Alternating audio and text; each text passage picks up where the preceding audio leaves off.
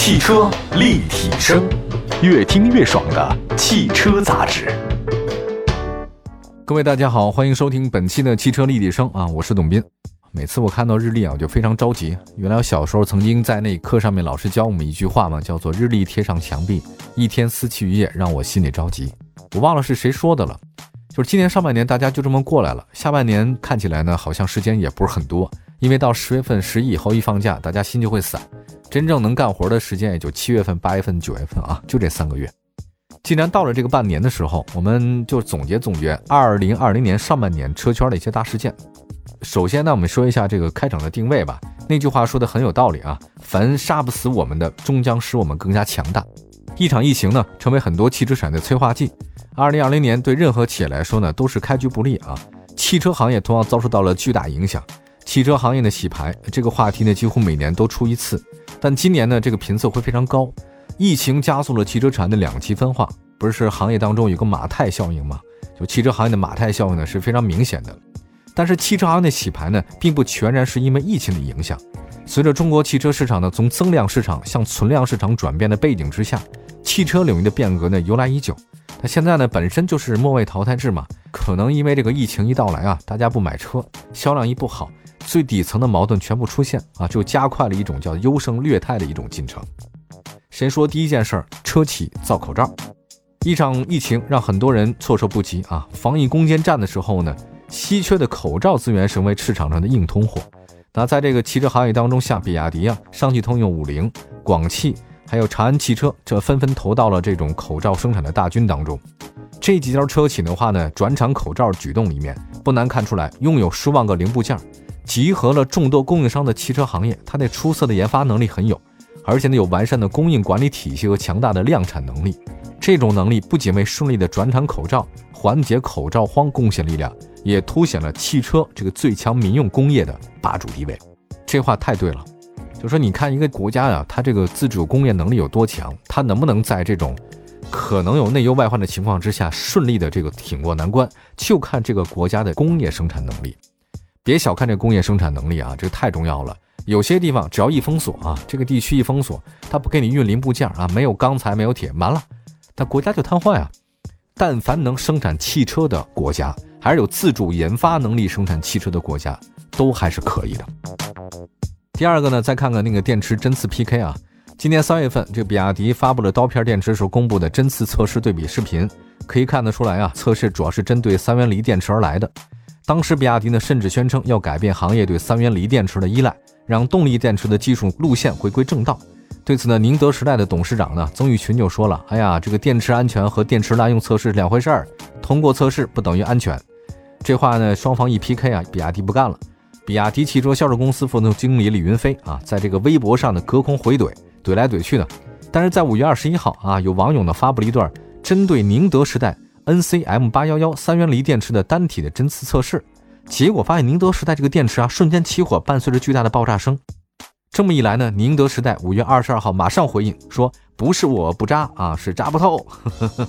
通过这个事件发生是什么呢？就是说新能源发展呢现在是初级阶段，技术层面的进步未来很大的提升空间。那动力电池的阵营啊，随着头部企业的偏向，到了下一部分阶段的重新划分之间。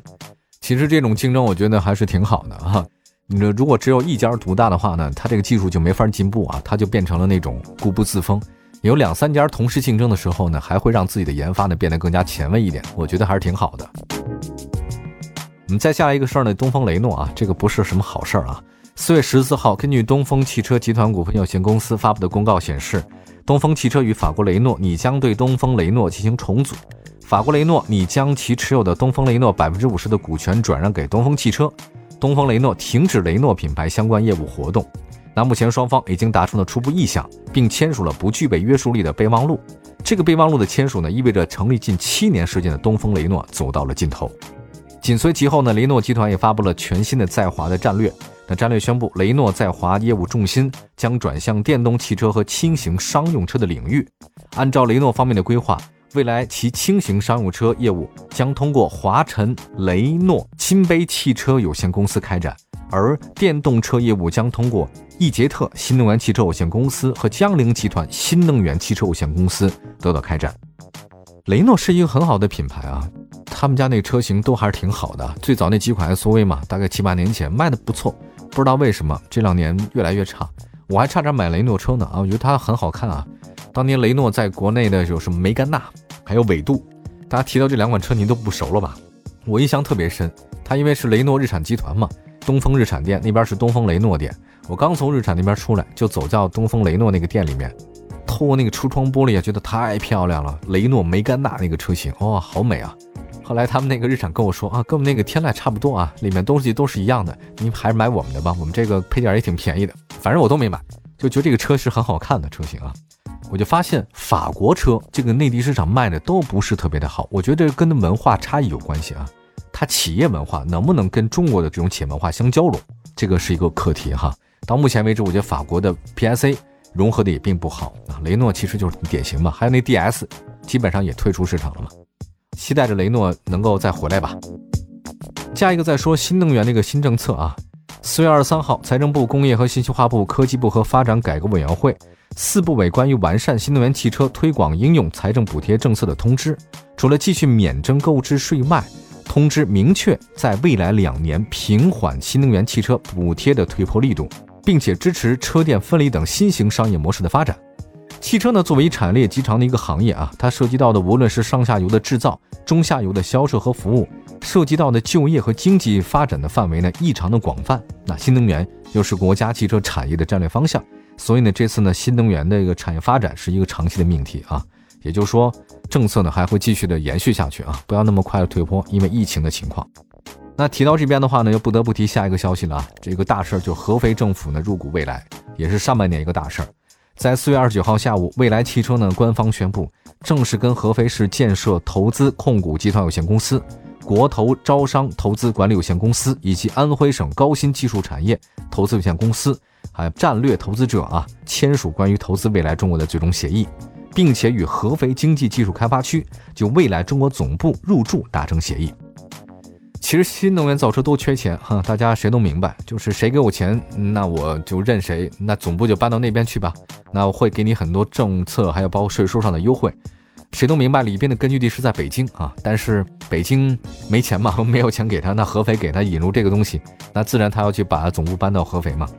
还有一个，现在未来不断的将自己的这个新能源的产业扩展到跟其他的一些主流的传统制造商那边合作的一种态势哈。他这拼命的展开各种合作。根据投资协议啊，战略投资者呢向未来中国投资七十亿元人民币。此外呢，未来将向未来中国投资四十二点六亿人民币。那么未来呢将在合肥经济开发区建立中国总部。这个总部呢还真不是虚的，还有总部管理啊、研发啊、销售啊、供应链一体化的基地都得搞。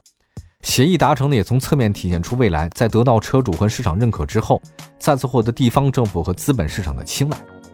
各地方政府呢，为了拉动 GDP 和就业啊，拼命的是跟这些大型的这种汽车企业合作，包括新能源车合作。有的合作很好，有的就不行嘛。前段时间我不是也播过那个这个赛麟汽车集团，那个算是骗子吧，已经被刑事立案了。赛麟汽车，你搞了几个卖卖那个破电动车，如皋政府投了六十个亿，哈，六十个亿呀。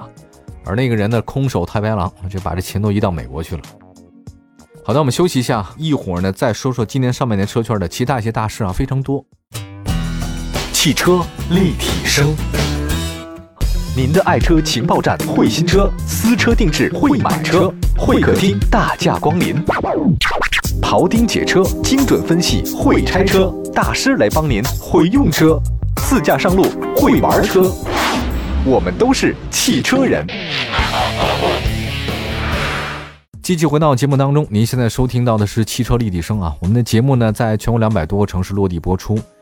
除了我们的这个音频节目以外呢，还有视频节目，大家可以随时关注一下我们。我们接下来的话呢，说说今年上半年车圈的一些大事啊。刚才说到了那个合肥政府入股蔚来，接着说一个大众控股江淮大众的事儿。五月二十九号，大众汽车呢跟江淮汽车官宣啊，大众汽车投资十亿欧元，获得安徽江淮汽车股份有限公司百分之五十的股份。同时增持电动汽车合资企业江淮大众股份至百分之七十五，获得了合资公司的管理权。哇，这个股比占得多嘛？而且呢，根据协议内容，大众汽车将承诺授予合资公司四到五款纯电动车型。该工厂的这个产量目标呢是二零二五年生产二十万辆到二十五万辆的纯电，二零二九年实现三十五万辆到四十万的这个产量。那其实对于整个中国新能源宏伟的这个构想来说，江淮目前面对大众的情况正是一个典型啊，就是海外企业介入，我会带来技术，制造方面也会有，另外一方面呢，可能从供应链体系和整车份额方面瓜分你的市场，也就是说机遇和挑战并存吧。因为咱们国家呢几个部委不是发了嘛，就说以后一家汽车企业啊，不是说只能跟两家国内的汽车企业合作，三家四家都可以。所以大众呢就搞了一个这个嘛，就跟江淮合作，不是南北大众，是江淮大众了，就生产电动车啊，还是很有市场的。就大众的这个江淮大众电动车一出来之后，会对目前国内的一些新势力造车是个很大的影响啊，更别说还有个特斯拉呢。再来看一个自动驾驶基地这个事儿啊，这也是今年上半年一大事儿。那个沃尔沃汽车联合滴滴开展的自动驾驶出租车呢，在上海试运行，主要内容呢就是通过滴滴注册后啊，乘客可以在指定开放区内的驾驶。包括上海汽车展览中心，还有商业区啊、地铁站的酒店什么的。实际上呢，在今年上半年啊，百度的那个无人驾驶取得了重大进展。它的无人驾驶出租车呢，在长沙上线，但它那个只是小范围的运营。呃，美国那边有个麦肯锡的报告说，这个中国自动驾驶规模呢将突破万亿美元，有潜力成为世界上最大的自动驾驶汽车市场，并将使中国自动驾驶汽车行业的流动性利润至少增加六百亿美元。中国的自动驾驶有这么高的一个空间啊，很可以想象一下。再接下来说一个今年上半年这个翻车的事儿，中保研翻车，这个也是今年上半年大事儿。六月十二号，中保研发布了某合资品牌 SUV 的百分之二十五偏置碰撞测试视频，其中可见该车的 A 柱弯折，但中保研没有发布完整的测评结果，所以对成员的安全损失具体数据无法知晓。随后呢，这件事引起大家的热议啊，纷纷认为是被公关了。那对于这个品牌呢，好像没有回应，中保研呢也没做出评价。其实就在大家猜测这个车型最终测试成绩的时候，六月二十号晚，中保研可以查询这个车的测试成绩。出乎网友意料的是，这个车的成绩平稳，除了耐撞性与维修指数比较差，P 就是最差。网友们比较关注的正面百分之二十五的偏置碰撞和侧屏的碰撞都得到了 A，就是良好。呃，其余呢就是 G，优秀，Good。那这件事情呢，在车圈炸开了锅。有人形容的是中保研可能翻车，中保研呢认为是我的那个数据被人篡改了嘛，所以发布的那个肯定不对，我们得改。这个现在是一个罗生门哈，这个罗生门就是谁家都说自己的是对的，但你也搞不清谁对谁错哈，就可想而知，你作为一个第三方公正的判断啊，在国内的汽车市场到底有多难。之前的话呢，是中国汽车研究院嘛，后来发现那个不是什么研究院，是个公司哈，是天津的什么中国汽车研究院有限公司。做碰撞叫 CNCAP，结果呢，发现大家都不太靠谱啊，都是五星五星，不相信那个就信这个吧，中保研吧，保险搞的吧，结果发现也翻车了。哎，有一个第三方的可信的数据怎那么难呢？那接下来再说一个新势力被团灭的事儿吧啊，近期赛麟、博骏、拜腾等多家曾被资本市场热捧的造车新势力，今年上半年不断传出坏消息。博骏汽车的创始人黄希明表示啊，博骏汽车已经没有土地房产可以变卖了。短期内也没法正常运营了。来自这个有关权威部门的报道，拜腾汽车拖欠员工薪资已经四个月之久。除此之外，拜腾上海办公室四月份已经撤租了，北京办公室六月十七号也撤租了。南京工厂近日因为拖欠水费电费断电关厂。还有包括那个赛麟，我曾经在节目中讲过啊，赛麟被举报嘛，被他们自己的法务举报。随后呢，出现了法院查封、员工维权。三菱汽车王小林频频发文回怼啊，这个隔空回怼，他也不在国内，在美国嘛。如今呢，这个国资股东与王小林之间的博弈呢，据说已经对簿公堂了，拉锯战。江苏如皋政府嘛，已经开始下文要刑事追查这个王小林了。而王小林之前被发现特别多、特别多的劣迹啊，曾经骗过珠海政府啊，结果珠海当地政府没有被上当受骗给追回来了。那结果他没隔几年就骗了这个如皋政府啊，拿了一个也不知道是什么真假的这种。所谓的汽车小项目啊，搞得真的乱七八糟，还真有人信哈。如皋政府呢是六十亿元真金白银投进去了，哎，这个事儿是新势力呢被团灭啊，拜腾不行了，博骏也不行了，赛麟也不行了。还有一个事儿呢，我要赶紧的说一下，就那上半年还有个大事呢，就是六月二十四号，国家发改委、商务部联合发布了一个清单，说将于二零二零年七月二十三号起呢，在制造业领域放开商用车的制造的外资股比的这个限制。其实早在今年二月份，生产商用车的四川现代已经完成了股份变革的抢跑，韩国现代汽车集团成为唯一股东，持股比例百分之百。就说以后呢，它会生产更多的商务车，只听韩国现代公司的了。我们今天讲了很多上半年的一些大事啊，全是那种干货。就会发现啊，确确实实负面的新闻可能比正面新闻更多的一个二零二零年的上半年，对于汽车企业来讲，真的是不太容易的一件事儿。